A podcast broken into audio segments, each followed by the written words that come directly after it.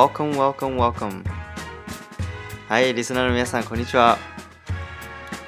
いや、今、ワクワクドキドキします。はじめまして。アメリカ生まれ海外育ちのマサケパサです。日本には長い間住んだことがなくて、まあ、未だに日本の文化に溶け込め、溶け込みきれてない僕ですが、今回コロナってこともあって家族のいる日本に一時帰国帰国したところね周りの日本人とやっぱねちょっと考えが違うなって思って僕の世界の見え方を発信していきたいなとまあ思いいきなりですがラジオを始めました。それと同時にね海外へやっぱり踏み出したいリスナーさんたちとかの、まあ、背中を押すきっかけになったらなとそういう欲張りなことも思ってます。まあ、そんなことを、そんなね、あの、僕のことをパッと紹介します。一体何者なのか。まあ、親がアメリカに出張してた時に僕が生まれて、んで、まあ、年中さんから小学校前半くらいまでは日本に戻ってきてて。で、そこからアメリカで中学卒業ベトナムで高校を卒業した後ワシントン州の大学で身体運動学っていうのを学んで、まあ、英語でキニセオロジーっていうんだけどを学んでその後福祉系の仕事で、まあ、学んだ知識を生かしてたって感じですね。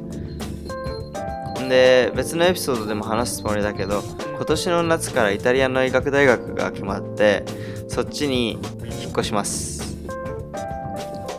あとなんかあの医療系にかなり興味を持っている、まあ、人ですね。でもとりあえず日本での生活が短いんやっていうのが伝わればいいです、まあ、それもあって価値観の違いとかが生まれたんかなって思いますね。んでちょっと話が変わるんやけど実は前回行ったら閉まってた美味しいって聞いてるお店にリベンジとして行ったらまさかと思いきや今日も閉まってていやー今日は負けの日かとか思ってたけど本当大間違い。いや本当どこからともなくラジオを始めるやる気が湧いてきて最終的にはもう大勝利の日本当に。いやだからほんと一日って本当終わるまで何が起こるかわからないもんやねってまあつくづく思いましたね。まあそんな感じでねうん。サクッと聞かて聞けて、まあ、かつ新しい発見もできるかもしれない可能性がなくもない。まあそんなあの楽しいちょっと英語と下手に日本語が混ざってるラジオにしていきたいと思います。